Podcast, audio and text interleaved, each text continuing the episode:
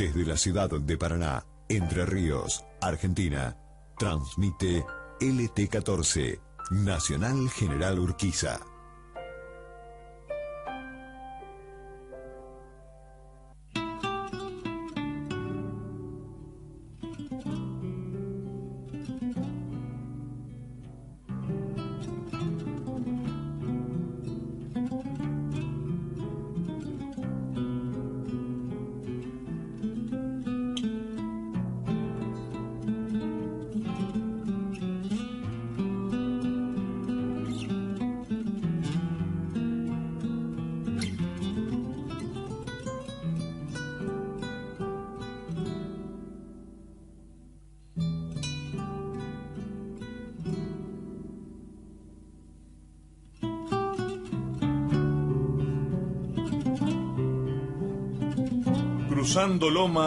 Ya llega con su carga musical. Viene a plantarse en el dial para cumplir con su entrega. Un tren de famosa brega de cultura regional. Es la revista radial con el pasaje al momento. Desde Paraná a los vientos se presenta el tren zonal.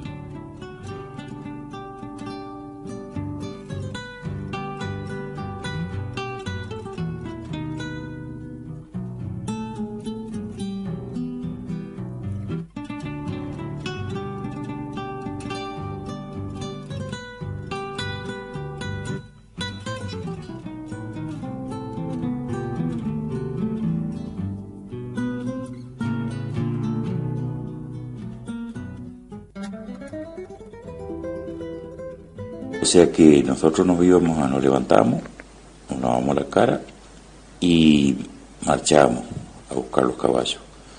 Cuando volvíamos de vuelta, ya mi madre había sacado la leche, ya le había puesto, había que hervirla, hacía el café con leche y después que agarrábamos los caballos, los empecherábamos a los cinco o los seis caballos de acuerdo a lo que lo llevábamos formado hasta el, hasta el arabo donde estaba, pero antes de eso nos llamaban a tomar el desayuno. El café con leche que lo hacía, hervía la leche y ahí le echaba el, el café adentro de la, de la, de la leche hirviendo, el azúcar y tomamos el café con leche, con galleta, pan, lo que ves, por supuesto, si era galleta más lindo porque comíamos todos los días lo que se hacía. Aunque la galleta, muy difícil comer una galleta fresca porque el panadero iba una vez por semana y solamente eh, si ligaba que era la galleta fresca podía comer galleta del día y si no, bueno, pero no había problema. Y, bueno, y de ahí este, se seguía, nos íbamos a, eso sí, a, si si andábamos ahí cerca, si andábamos ahí cerca este, haciendo los trabajos, si eran cuestiones de, ahora si eran cuestiones de, de, charla de maíz como hacer, y después de como a las nueve, nueve y media, eh, había que venir a, tomar el desayuno, uno, llevaba una botella, nos, llevaba a de papi o la mami, nos llevaba la, en una botella de, de esas de litro, nos gustaba tomar el, el café con leche en, la botella, con la galleta, lo tomamos como que tomamos. En vez de llevar taza, entonces, ya lo llevaba tapado con, con un corcho y, ahí tomábamos el. Hasta que llegaba la hora de, de calculábamos el, del mediodía, porque no teníamos, no teníamos reloj, nadie, en aquel entonces había un solo reloj, creo que de bolsillo que tenía mi padre no había ni reloj, ni despertador, ni... O sea que le calculábamos por el, por el, por el sol y veníamos para, para el mediodía. Y la comida, la de siempre, si no era guiso, era, puchero, era lo más, lo más conocido, ¿no es cierto? Eh, muy difícil comer una, muy difícil que... Así marinera sabía hacer mi, mi madre. Me acuerdo que la, la, única milanesa que sabía hacer ella era la, la milanesa con marinera lo, lo hacía con, con, con, harina, huevo y cebollitas de verdeo, las hacía frita con grasa, el aceite era muy caro, hacía con grasa. Y de tarde, tam, solamente de tarde no se tomaba nada, solamente se tomaba cuando en tiempo de cosecha, que era cuando no se dormía la siesta, porque en tiempo de cosecha el horario que se aprovecha siempre es la siesta, se hacía si es para cortar, si es para trillar, para engavillar, entonces ahí sí, a la tarde va el, mate cocido, mate cocido negro, que mi madre lo hacía con la, con la hierba del, con la hierba que, que, le sacaba el mate, lo echaba en una, en una bolsita, como, lo, como los, bolsillos de la, como los bolsillos de la bombacha, ¿no es cierto? Le echaba en la, bolsita, lo echaba en una, en una olla con agua y lo hacía hervir y ahí salía el, después le echaba el azúcar y quedaba el, mate cocido. Pero eso era en, ya le digo, solamente en tiempo de cosecha, sino en, días normales no, no existía la merienda.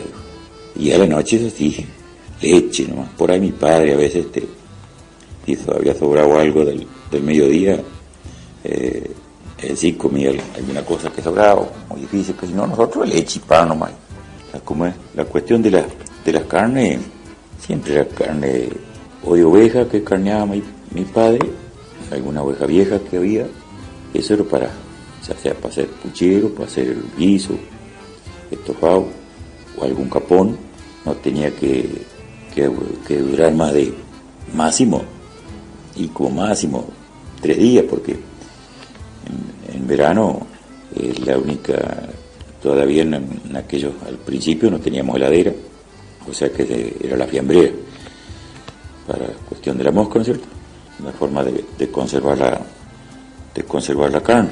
Lo otro era, la otra carne era, eh, se compraba de la, de la carnicería, el carnicero don Feliciano Gassi, el único carnicero que había en en ese entonces, carneaba como tres veces a la semana pura vaca, por supuesto.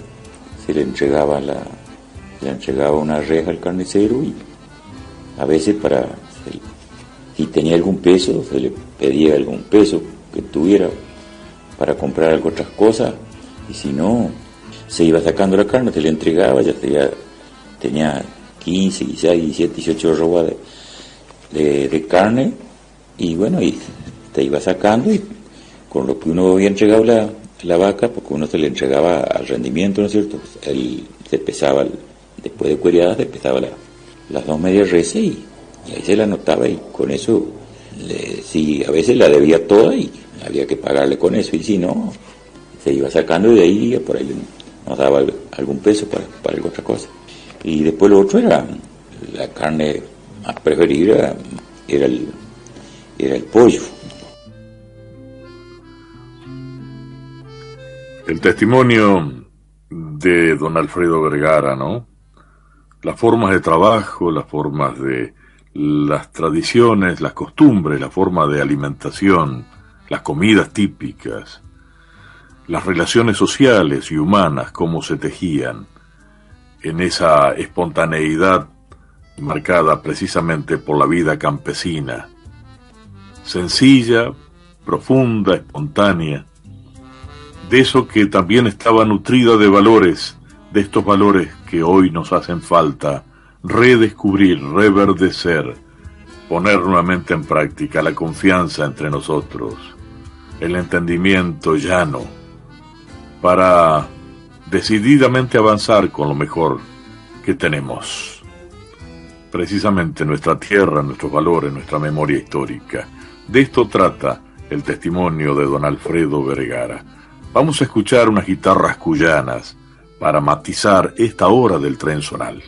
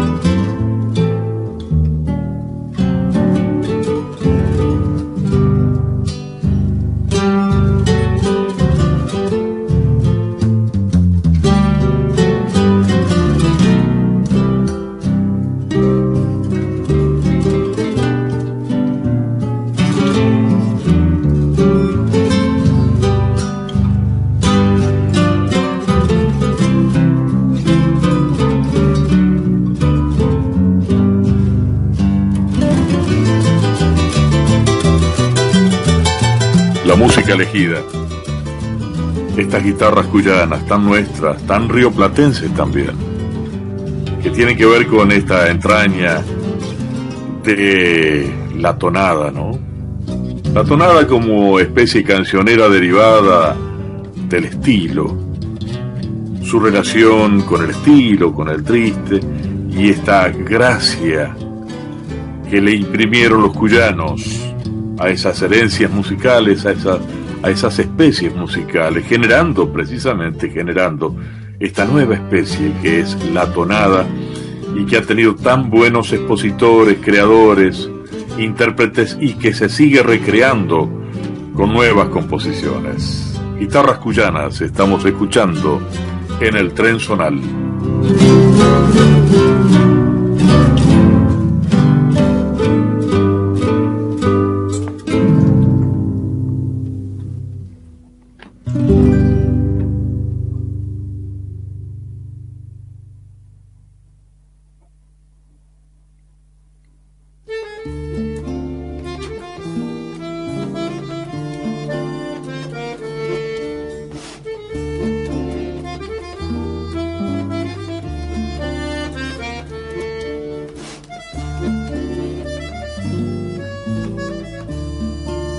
Natalio Sturla es lo que está sonando. Este tema que es tema marco habitual en el tren zonal. En la conducción técnica, nuestro amigo Cristian Palleiro. Un saludo especial a Cristian, que hace rato no teníamos el contacto mm, de estar en la eh, conducción técnica los días domingos, donde se emite el tren zonal, todos los domingos de 12 a 13.30. Generalmente está nuestro amigo Matías Núñez. Cristian, desde hace muchos años, conoce el trayecto y la propuesta del tren zonal. Miguel Ángel Lorenzón en la conducción técnica. Y ahora vamos al corte de la radio, luego seguimos con las diferentes corresponsalías que hacen al contenido del tren zonal, siempre por la integración de los pueblos. Más de siete décadas de estrecha comunicación y compromiso con su audiencia. Transmite LT14, Nacional General Urquiza, Paraná. Las cosas que nos unen. En Hiper Chango Más, Chango Más y Walmart te vuelven a traer semana de ofertas. Hasta el miércoles primero de diciembre, aprovecha 50% en la segunda unidad de productos de almacén y 3x2 en cervezas, 30% en productos de perfumería y un 20% en aperitivos seleccionados. Y además tenés un 70% en la segunda unidad de golosinas. En Hiper Chango Más, Chango Más y Walmart encontrás todos los días el mejor precio. Beber con moderación. Prohibida la venta de bebidas alcohólicas a menores de 18 años. Promoción válida para consumo familiar del país del 25 de noviembre al 1 de diciembre de 2021 o hasta votar stock lo que ocurra primero. En la Cámara de Diputados trabajamos para representar a cada uno de los entrerrianos y entrerrianas promoviendo la pluralidad de voces. Cámara de Diputados de Entre Ríos, un espacio abierto al debate de ideas.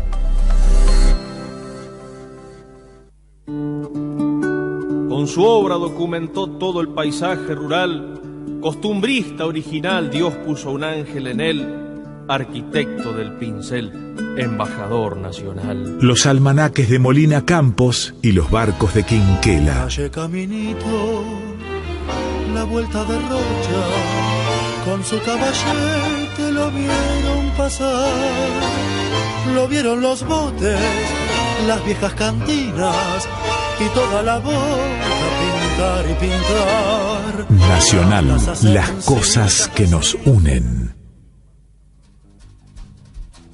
Sociedad, Cultura e Historia de la Región. El Tren Zonal. Conduce Ricardo Maldonado.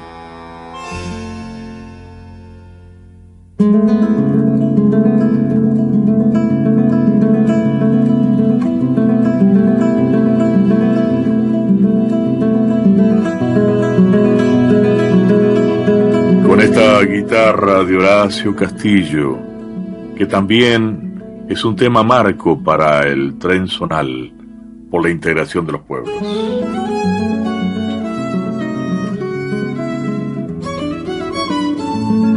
Esto es lo que afina el buen gusto.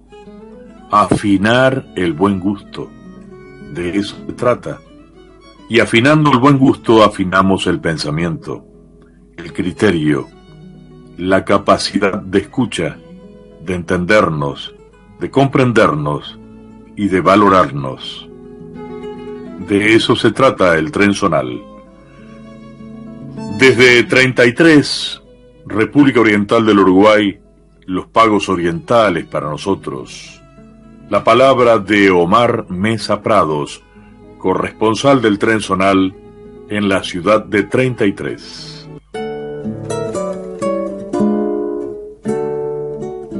Hoy vamos a hablar del mate. Hablar del mate es una forma muy folclórica, fraternal, intimista, si se quiere, que en nosotros causa siempre un agrado eh, compartido, ya sea familiar o ya sea entre amigos. El libro que nos acompaña hoy, precisamente, de Javier Rica, El mate, historias y secretos. Vamos a compartir un breve fragmento de los códigos del mate, este subtítulo, El mate habla sin voz.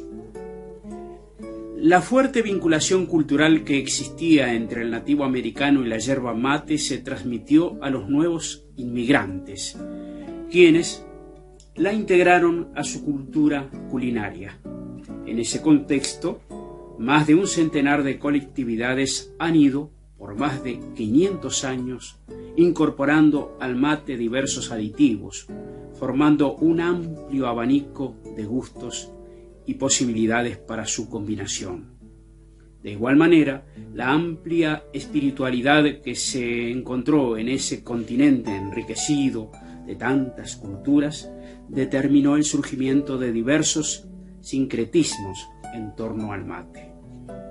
De forma paralela a estos procesos se generó un variado lenguaje metafórico que se constituyó, según Julio Mafud, en un puente de comunicación entre los hombres.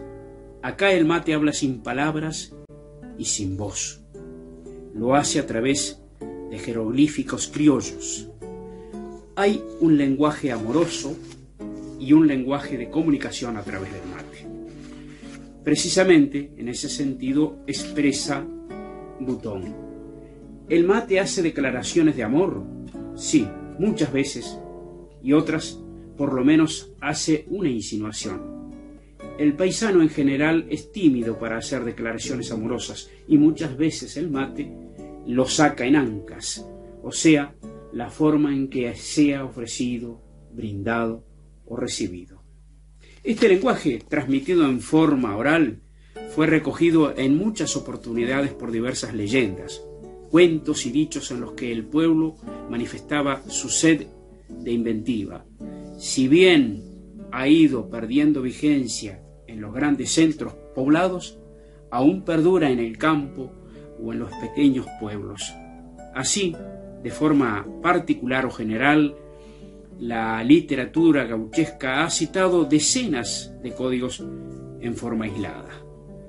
Para desarrollar una parte de ellos se precisarían varios capítulos, por lo que optamos por abordar aquellos que han sido agrupados o sistematizados por diversos autores en variados medios escritos. Un resumen de los códigos primigenios.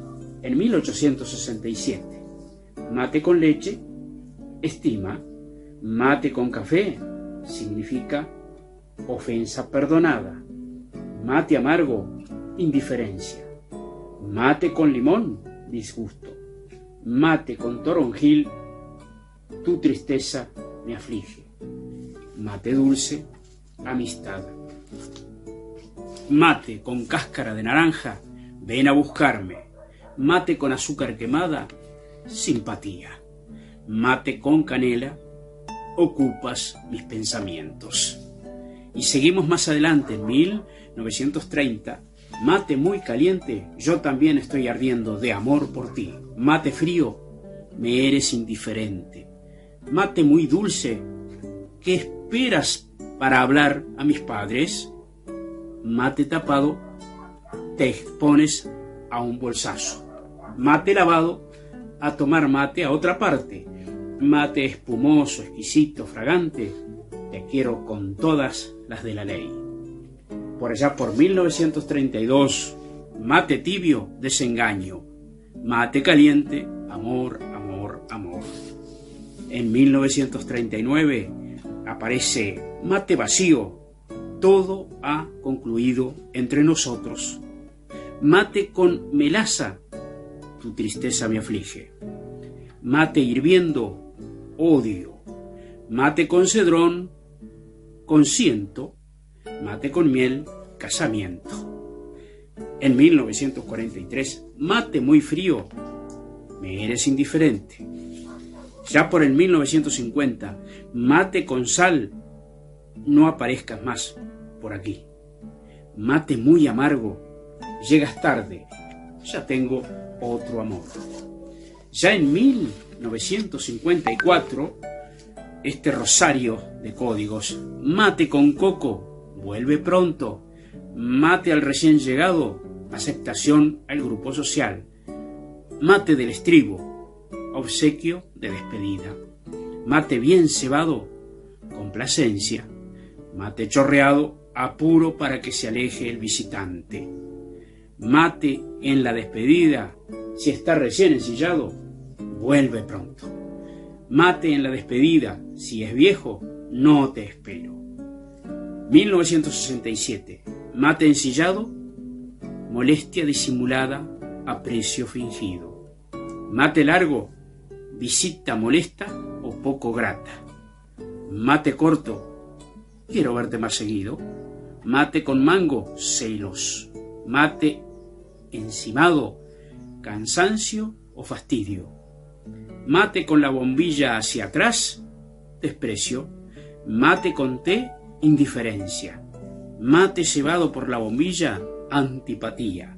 Mate con hojas de ombú equivale a echarlo fuera. 1972. Mate con gaseosa, desagrado. Mate con aguardiente de orujo, simpatía. 1999, mate con ruda, evita enfermedades. Y así sigue este rosario, este y glosario a la vez de códigos en los cuales en silencio, generalmente eh, paisana y paisano, eh, se comunicaban y podían decirse cosas que en otro sentido no podrían jamás.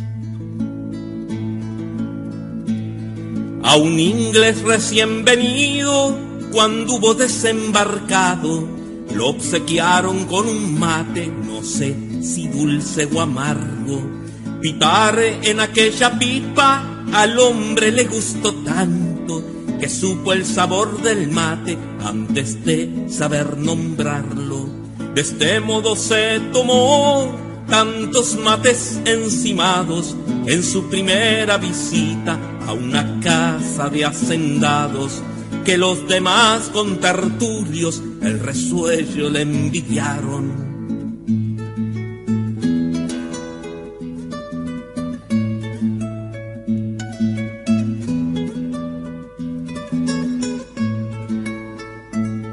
Pero él luego confesó que tomó tantos y tantos por ignorar las palabras adecuadas en el caso para expresar el deseo de decir que estaba harto. Entonces un criollo chusco le dio un consejo barato y le dijo amigo inglés cuando se sienta atorado, pa' que no le den más mate, ha de decir más caliente a la piona al entregarlo.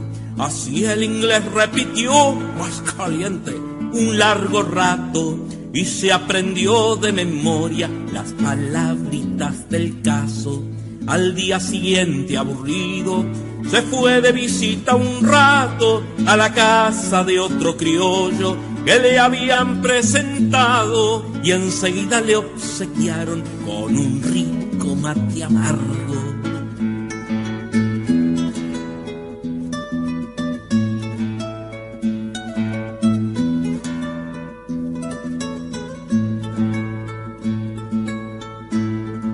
Tomó y tomó diez o doce y cuando se hubo cansado con modales muy corteses, como inglés bien educado, le largó su más caliente a la parda del amargo. La sirvienta calentó el agua por descontado y le trajo un nuevo mate calentito y bien cebado. El inglés se lo tomó paciente y al entregarlo dijo otra vez más caliente con tono más elevado. La señora de la casa dio de su sillón un salto y se metió en la cocina para corregir el caso, dando un reto a la pardita, la que lloró protestando. Pero señora, si está más que caliente, pelando, mire, mire usted la pava, mire el agua rezongando. ¿Será que el extranjero tiene el garguero retobado? Pedir mate más caliente cuando está pa' pelar chanchos.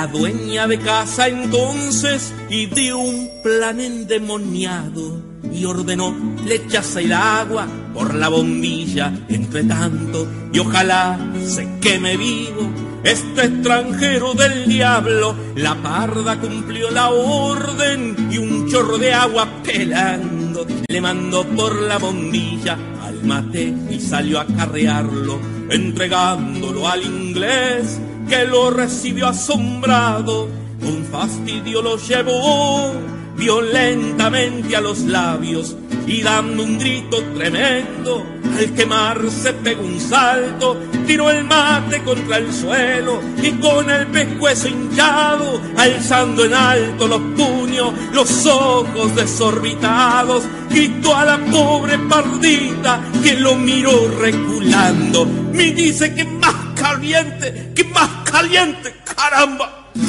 Numa Moraes, cantautor, docente y guitarrista uruguayo, nacido en Tacuarembó, en Curtina, el 28 de abril de 1950, nos interpretaba esta canción cuya letra pertenece al poeta nativista Fernán Silva Valdés, El mate del inglés.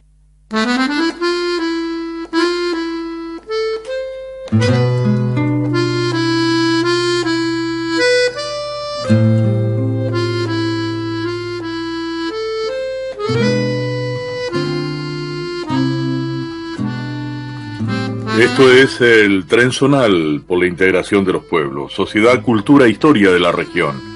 Magnífico el aporte de nuestro amigo corresponsal Omar Mesa Prados. Y desde Colastine, Víctor Anchaval, Memorias de los Hijos de la Tierra. Tiene la palabra, lo escuchamos. Para el Tren Zonal por la integración de los pueblos, de Ricardo Maldonado, por AM 1260 Nacional Entre Ríos. De la charla mantenida con doña Virginia Ibarrola de Millán Medina, prosigue doña Virginia y comenta. Yo tenía 16 o 17 años cuando nos casamos con mi viejo, allá por el 39. Al tiempo, un 25 de mayo, nació este bebé, Cacho, su primer hijo.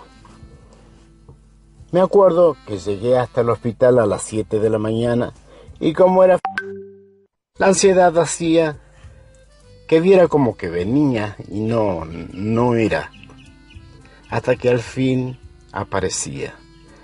Y así fueron pasando los años. Vinieron cinco hijos y aquí me tiene mi hijo. De las cosas malas ni me acuerdo.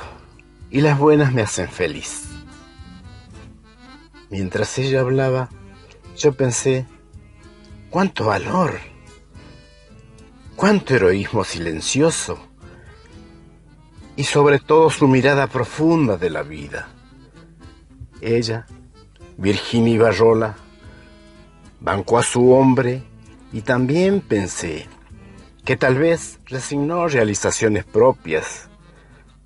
Percibía en el fondo, en un rinconcito de su corazón, había una artista escondida. Entre muchas anécdotas, me contó que una vez vino la empresa grabadora para un programa en vivo. Yo tenía unas ganas tremendas de participar. Yo apenas era una niña. Y armándome de coraje le pregunté a uno de los muchachos que andaba en los preparativos, en los preparativos para la grabación. La cosa que había que armar una bailanta en el campo y grabar en vivo. Todo. Entonces me dice, hable con el director artístico, a ver qué puede hacer. Así fue. En un rincón de la pista me pusieron una mesita y yo hacía como que vendía pastillas y entablaba un breve diálogo con los bailanteros. ¿Sabe quién estaba? el rubio Monzón. De verdad que era muy poco galante. Las mujeres se iban al fondo para que no las sacara a bailar, porque de negarse las agarraba y medio con a la fuerza tenían que salir. Me acuerdo una vez en el baile de la Cruz de los Milagros. Se quiso pasar y había un cerco rodeando la pista y una gente y otros lo tiraron por sobre la cerca. Sabe que del otro lado lo agarraron los perros y le hicieron hilachas las bombachas al rubio monzón. Por esta casita, prosigue doña Virginia, pasaron muchos amigos, músicos, colegas de mi viejo, Coco Marola, Montiel, Isaco. Ernesto Montiel festejó uno de sus cumpleaños aquí. Aquí Cocomarola estuvo un tiempito, un gran músico excelente persona. Y tiempo después lo encontramos en Buenos Aires. Mi viejo había agarrado un contrato por dos o tres años cuando comenzaba a grabar y también a actuar en las bailantas que brotaban en Buenos Aires en la década del 40. Fuimos a parar no en un hotel, era un conventillo de los tantos que había en Buenos Aires. Una tarde, yo estaba colgando unas ropitas en el patio y salta alguien de una habitación y me dice, ¿Cómo le va, señora? Era Tránsito Cocomarola, que también estaba parando ahí. Le comento a mi viejo y me dice, llámalo, que venga a tomar unos mates. Y ahí nomás se armó la guitarreada. Fueron varias las visitas a doña Virginia, las charlas que me permitió grabarlas, Agradezco a toda la familia Millán Medina los abrazos a los que aún están y el mejor de los recuerdos para los que ya se han ido.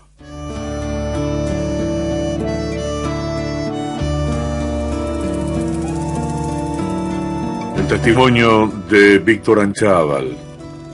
Qué maravilla, ¿no? ¿Cuánto, cuánto nos dice? de esta experiencia de vida de la mujer de don Mario Millán Medina. Y este tema que estamos escuchando de fondo merece un comentario especial precisamente de uno de sus autores. Ocaso de un pescador se llama esta canción. Pertenece a Gabriel Mogilner en poesía y en composición musical a Daniel Rochi y vamos a escuchar la palabra de Gabriel Mogilner comentándonos acerca del origen de esta canción, Ocaso de un pescador. Eh, te quería comentar que eso es un hecho real. Eh, a mí me lo contaron unos pescadores de la historia de un hombre de acá cerca del Paraná, de la cancha grande, que estaba pescando eh, y que había parado en la isla seguramente a, comer algo, viste que los pescadores tienen su ranchada por ahí de la isla, cuando están pescando por ahí se van y se instalan ahí. Pero él vivía este, eh, acá cerca de, no sé si para de Bajada Grande o si cerca de, de acá de Puerto Sánchez no me acuerdo bien. Pero la realidad es que este hombre estaba río arriba, allá pescando, este, pasando la cancha grande que le dicen, y se le ganó adentro de la canoa una yarará, una víbora, que buscando el fresco se quedó ahí en la zona de la popa de la canoa y, y que él fue a buscar la brazolada y qué sé yo, y tenía ahí sus cosas y cuando fue la víbora se ponía mala porque le movía y todo, hasta que en una de esas le pegó un picotazo que yo no sé si le pegó, le picó en el brazo o en el hombro. Este, y fue tremendo, eso fue fue mortal. Él trató de venir remando, digo de la víbora porque la encontraron a la víbora dentro de la canoa, lo encontraron al pescador flotando en la canoa otros pescadores veían que venía la canoa sola y venía él adentro que ya había muerto de, del, del, veneno, ¿no? Porque a veces la víbora enojada no solo lo pica una vez, sino que te pica varias veces. Era eso, nomás te quería comentar esa historia que a mí me impactó mucho, ¿no? Y que es un hecho real, y por eso escribí esa canción.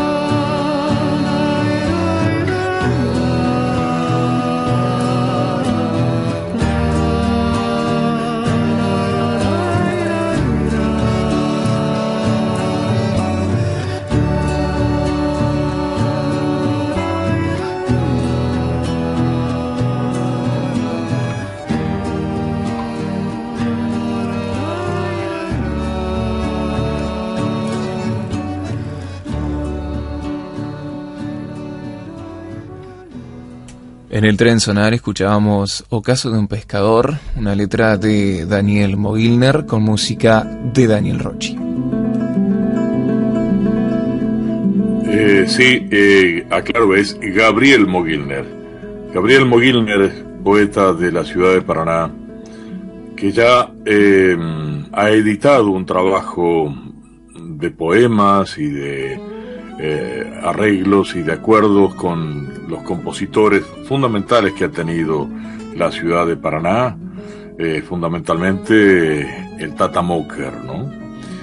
Hay un libro muy bello que hemos editado a través de Ediciones del Clay, seguramente en tiempos próximos tendremos un segundo tomo, un segundo volumen de poemas de Gabriel Mogilner. Cuadernos del Señalero forma parte de la serie de opúsculos que acompañan al tren zonal. Cuaderno del Señalero número 62, Entre Ríos por sus letras, segunda colección. Esta colección, Entre Ríos por sus letras, trae un relato de Martiniano Leguizamón, de María Esther de Miguel y de José S. Álvarez. Esto forma parte también del complemento literario de cada edición de El Tren Zonal. Seguimos en la vía libre. Ahora vamos al corte de la radio hasta las 13.30 por la integración de los pueblos, el tren zonal. Usted es pasajero en buena hora, en buen tiempo. Nos acompañamos. Pionera, clásica y vigente. AM 1260, LT14, Nacional, General Urquiza, Paraná. ¿Vos ya te vacunaste? Para estar protegidos de COVID-19 es importante completar el esquema de vacunación con la primera y segunda dosis. Vacunate, es bueno para vos, es bueno para todas y todos. Argentina Presidencia. Mezcla rara de penúltimo lingere de primer polizón en el viaje a Venus. Medio melón en la cabeza, las rayas de la camisa pintadas en la piel, dos mediasuelas clavadas en los pies y una banderita de taxi libre levantada en cada mano. Balada para un loco de Ferrer y Piazzolla y un loco en la calecita por Baglietto. Un loco en una calecita, casi desnudo y con la vista enferma. Y daba vueltas y se sonreía y silbaba abajo por no molestar. Pero Dios es una máquina de... Nacional. Las cosas que nos unen. El tren zonal por la integración de los pueblos conduce Ricardo Maldonado.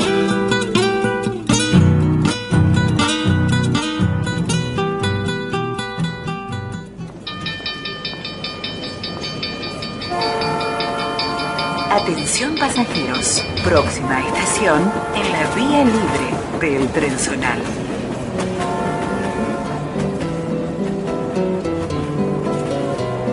La encordada, todo un mundo entre cuerda.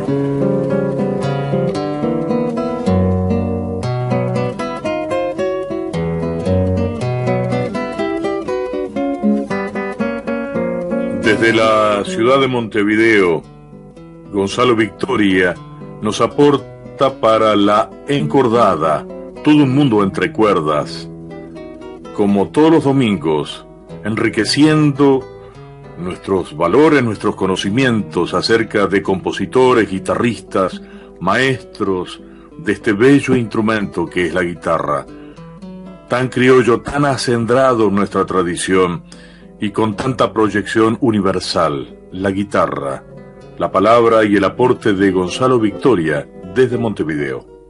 Saludamos a Ricardo Maldonado desde la estación La Encordada para el tren zonal por la integración de los pueblos y hoy vamos a hablar de algunas evocaciones históricas de nuestro instrumento.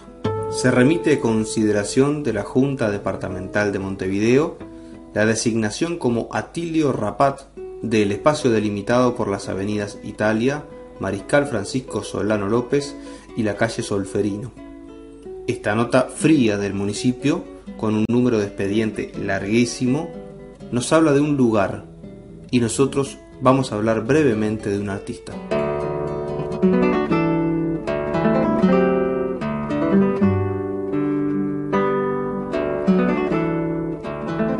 Pero ¿quién fue Atilio Rapat? Hoy nos asomaremos al universo del gran maestro a través del trabajo de Óscar Cáceres, uno de sus más destacados alumnos, interpretando una obra del compositor uruguayo Alfonso Brocua en esta reunión que evoca los años de oro que inaugura aquel 10 de abril de 1937 el Centro Guitarrístico del Uruguay y del que hoy queda solo un recuerdo fantasmal por los pasillos. Hablaríamos infinitamente de las mentas de Rapat, su figura clave en la historia rioplatense de la guitarra, su brillante caligrafía que puedo constatar ahora en el cuaderno pentagramado que tengo en mis manos, guardado por uno de sus estudiantes. También podríamos comentar de un dato no tan conocido sobre su actividad docente en lo que hoy es la Escuela Universitaria de Música de la Universidad de la República, en la misma época que ejerció ese cargo Abel Carlevaro, y sin duda de su capacidad creadora y su espíritu investigativo que nos interpela para saldar algo de la deuda que esta región deberá asumir para reunir el puzzle una vez más. Falleció en Montevideo el 18 de julio de 1988. Escucharemos a Oscar Cáceres, 1928, tocando el primer movimiento de las evocaciones criollas de Alfonso Brocua, 1876-1946, llamado Ecos del Paisaje.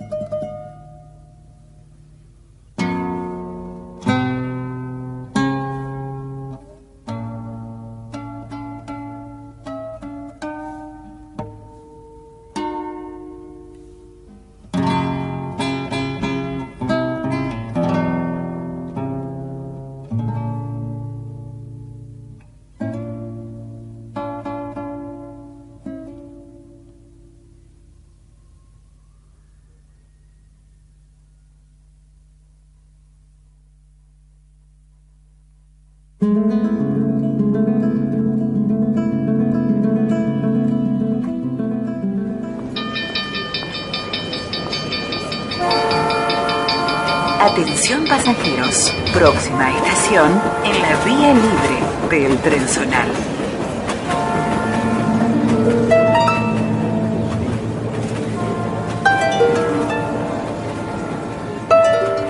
La zorra literaria. Nuestros escritores, libros, ediciones y textos.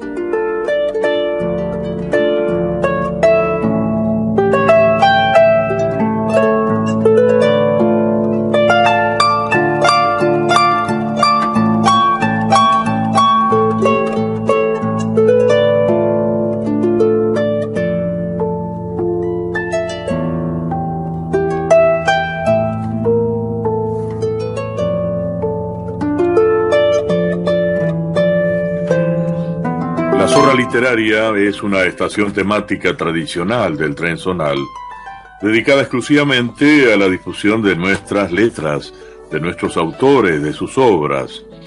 Y antes de entrar de lleno en lo que tenemos preparado para hoy, quiero mm, volver a, a anunciar de que está en circulación el cuaderno del señalero, número 62. Esta serie Cuadernos del Señalero, ya con 62 ediciones, son 62 ediciones de difusión de literatura entrerriana, fundamentalmente de la provincia de Entre Ríos.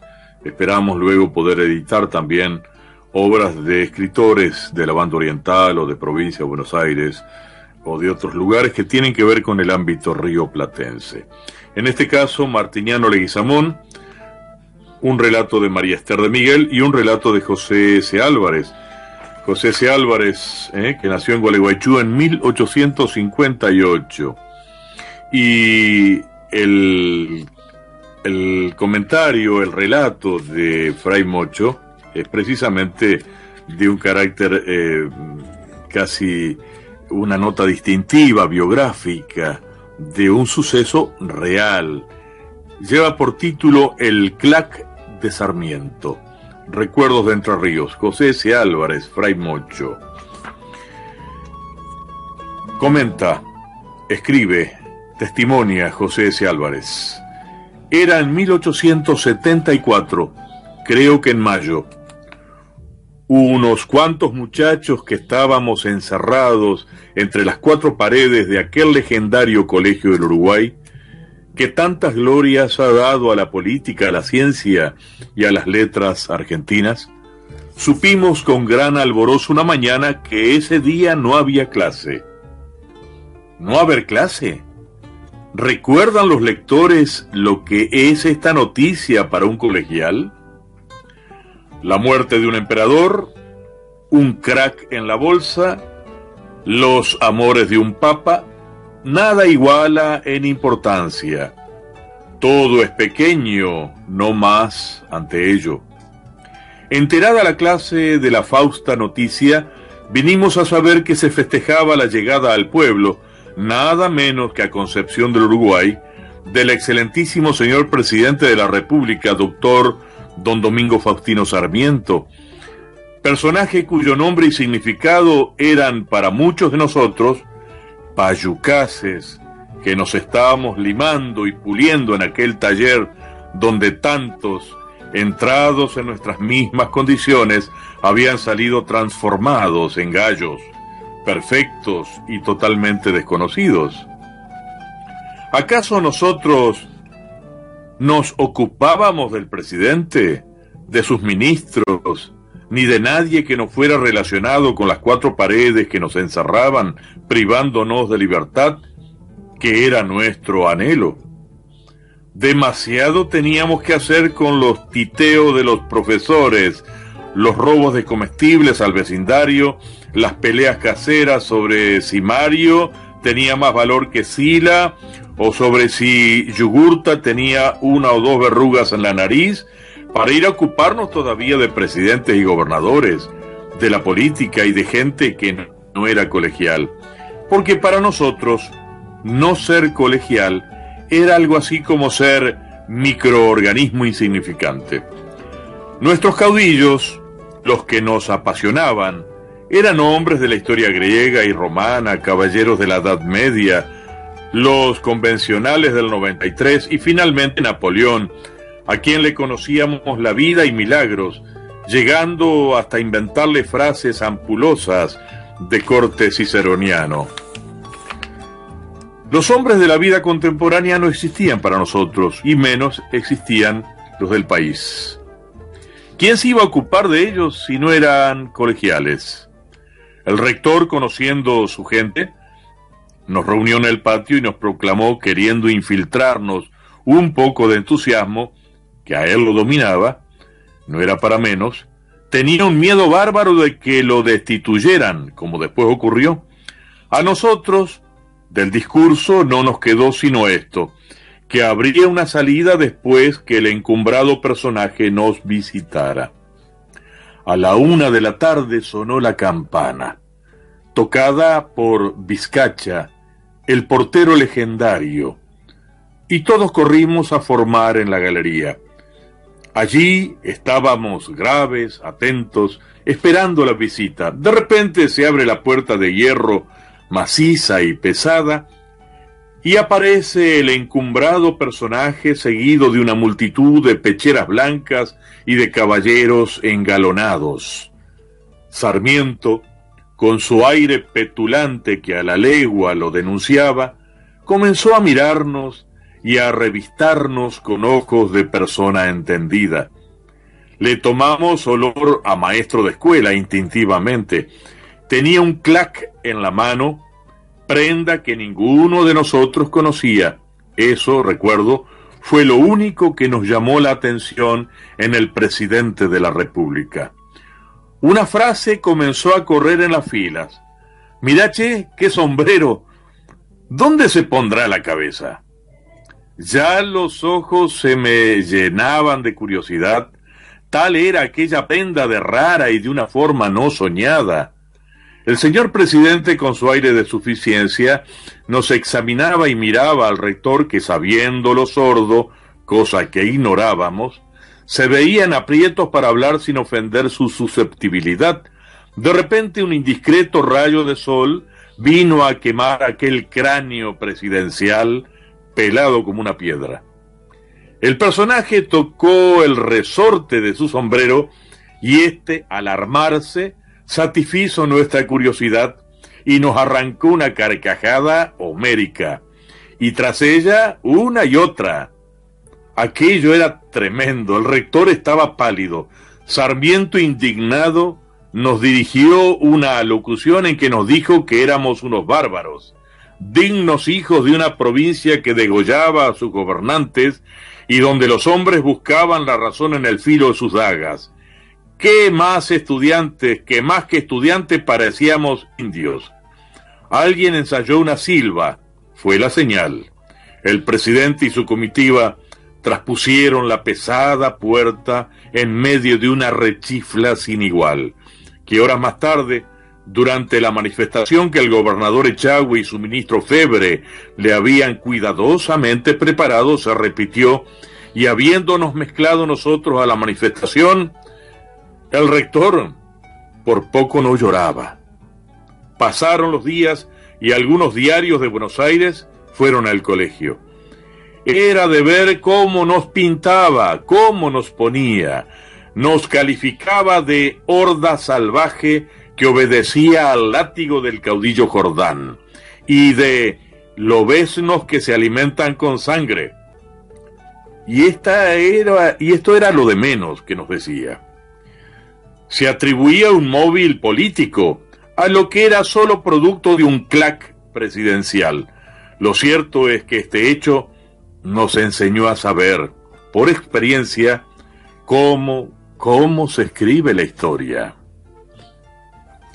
José C. Álvarez, en un relato biográfico, un testimonio de época.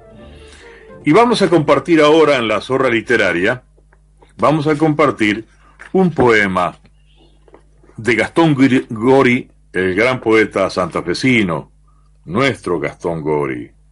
Un poeta que debemos leer una y muchas veces, recuperarlo en su dimensión poética, y nada menos que en la voz de Fernando Birri.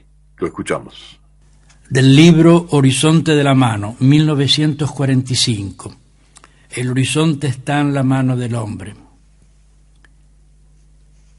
navegando los tiempos, llegando desde las submarinas eras en que aferrabas tu raíz de alga surgiendo de la primera piedra, pasando por la escamada aleta, creciendo hasta cerrarte en garra, con tu frustrada vocación de ala. Aquí estás, mano del hombre, dejando de ti misma caer estas palabras. Por el espejo de tu carne, magias, remotas magias, intentaron entrar a la noche del destino con su pueblo de ecos. El destino del hombre está en su mano, sí, pero el sentido es otro. Está porque puede cerrar sus dedos recios abrazando dulcemente la cintura de la existencia. El horizonte dibuja su perfil mucho más cerca de lo que muchos creen.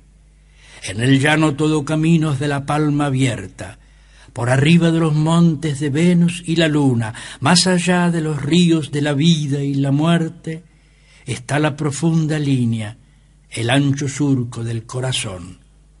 Y esa es la línea del nuevo horizonte tan antiguo como el mundo, tan antiguo como el otro, pero menos lejano, porque está con nosotros y en nosotros, porque la mano que lo apresa es la misma que encallece acunando los sueños despertando en los yunques al tiempo, y porque desde él, desde este horizonte reencarnado, un día saldrá el sol entre vuelos de pájaros hacia el cielo del alba del humano milagro.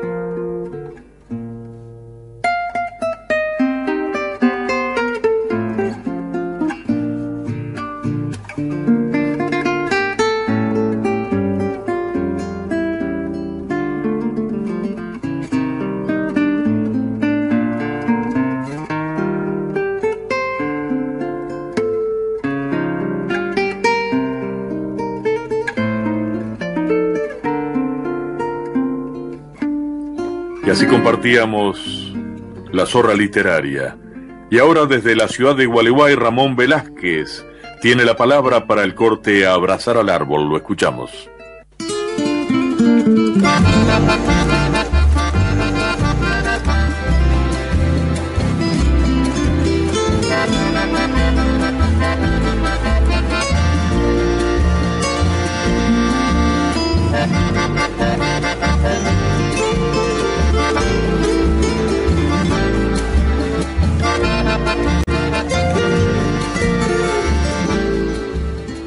Hola Ricardo, buenos días a vos y a toda la audiencia del Trenzonal.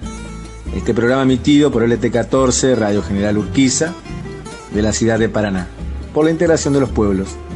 Soy Ramón Velázquez y desde este micro que has llamado Abrazar al Árbol, estamos en comunicación desde Gualeguay y con la compaginación edición de mi amigo Hugo Mena, llegamos a todos ustedes contentos de estar una vez más compartiendo con los pasajeros del tren una nueva estación Abrazar al Árbol. Domingo 28 de septiembre para abrazar al árbol. El ceibo, también denominado ceibo o bucaré, es una especie característica de la formación denominada bosques en galería, originaria de América, especialmente de la Argentina, zona del litoral, Uruguay, donde también es flor nacional Brasil y Paraguay. Recordemos que el 22 de noviembre, próximo pasado, se celebró en la Argentina el Día de la Flor Nacional, justamente el ceibo. Desde el año 1943 está estipulada esta fecha. Crece en la ribera del Paraná y del río La Plata, aunque se la puede encontrar también en zonas cercanas a ríos, lagos y pantanos. Su madera, blanca, amarillenta y muy blanda, se utiliza para fabricar artículos de peso reducido. Sus grandes flores de color rojo se utilizan para tener telas. aunque por su vistosidad cumplen también una función ornamental, razón por la cual se la encuentra cultivada en paseos, parques y plazas. Antes de despedirme quiero dejar y resaltar un trabajo que viene realizando una docente de Gualeguay con sus niños. Ella ha trabajado la leyenda y precisamente la leyenda del Seibo. Aquí dos niñas, Amelie Saripanti y Bianca Arnao, leerán la leyenda del Seibo. Leyenda del Seibo. Cuenta la leyenda que en las riberas del Paraná vivía una indiecita fea de rasgos toscos, llamada Naí. Era fea, pero en las tardecitas veraniegas deleitaba a toda la gente de su tribu guaraní con sus canciones inspiradas en sus dioses y el amor a la tierra de la que eran dueños. Pero llegaron los invasores, esos valientes, atrevidos y aguerridos seres de piel blanca, que arrasaron las tribus y les arrebataron las tierras, los ídolos y su libertad. Anaí fue llevada cautiva junto con otros indígenas. Pasó muchos días llorando y muchas noches en vigilia, hasta que un día en el que el sueño venció a su centinela, la indiecita logró escapar, pero al hacerlo, el centinela despertó y ella para lograr su objetivo hundió un puñal en el pecho de su guardián y huyó rápidamente a la selva. El grito del moribundo carcelero despertó a los otros españoles, que salieron en una persecución que se convirtió en cacería de la pobre Anay, quien al rato fue alcanzada por los conquistadores. Estos, en venganza por la muerte del guardián, le impusieron como castigo la muerte en la hoguera. La ataron a un árbol e iniciaron el fuego, que parecía no querer alargar sus llamas hacia la doncella indígena, que sin murmurar palabras sufría en silencio con su cabeza inclinada hacia un costado. Y cuando el fuego comenzó a subir, Anaí se fue convirtiendo en árbol, identificándose con la planta en un asombroso milagro. Al siguiente amanecer, los soldados se encontraron ante el espectáculo de un hermoso árbol de verdes hojas relucientes y flores rojas aterciopeladas, que se mostraban en todo su esplendor, como símbolo de valentía y fortaleza ante el sufrimiento. La música en Abrazar al Árbol, de la mano de dos copolanos gualeyos, Juan Antonio Echeverri y Hugo Duracek, que te han hecho río, un material que fue registrado en el último disco Latidos de Agua. Un río triste y turbio delibera, con silenciosa marcha lacerada, a través de mi carne que se apiada y se brinda en cauce y en ribera. Bien sé que atrás dejé la primavera, poco vivida y tanto recordada, y que el verano sombra amontonada deja de mí en la tierra que me espera. Por eso el río que me cruza entiende que tierra soy y sed que lo pretende, y sauce en el pecho lloro mis cadenas, porque tramado en deltas y chalanas, mientras al mar derivan las mañanas, mi corazón se agarra a estas arenas.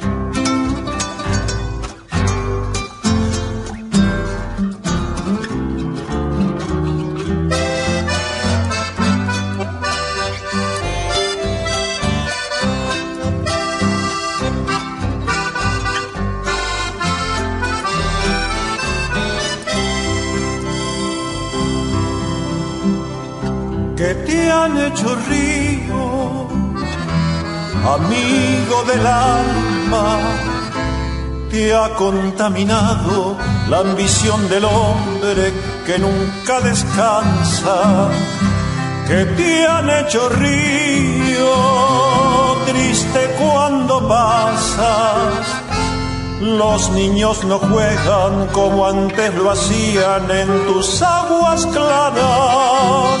Ya no cantas cuando al pasar acaricias el arenal. Ni lobos de río ni ceibos floridos en el barrancal. Los peces se mueren también, nos zambulle más el macar. Estamos a tiempo, salvemos a nuestro río Gualeguay.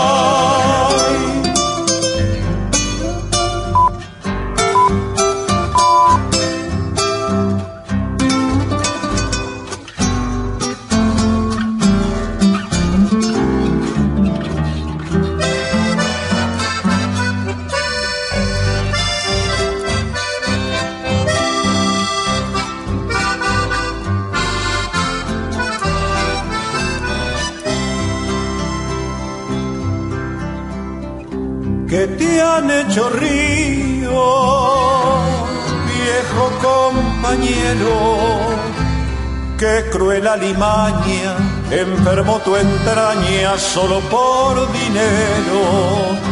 Que te han hecho río, quien se cree tu dueño para herir el cauce de tus mansas aguas sin ningún derecho. Ya no cantas cuando al pasar acaricias el arenal, ni lobos de río, ni ceibos floridos en el barrancal. Los peces se mueren también, los zambulle más el macar.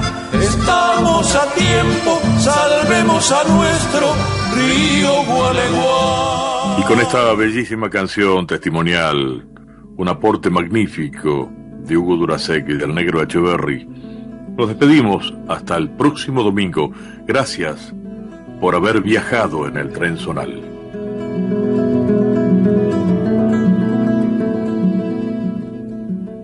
Un trabajo que viene realizando una docente de Gualeguay con sus niños. Ella ha trabajado la leyenda y precisamente la leyenda del Seibu. Aquí dos niñas, Amelie Sagripanti y Bianca Arnao, leerán la leyenda del Seibu.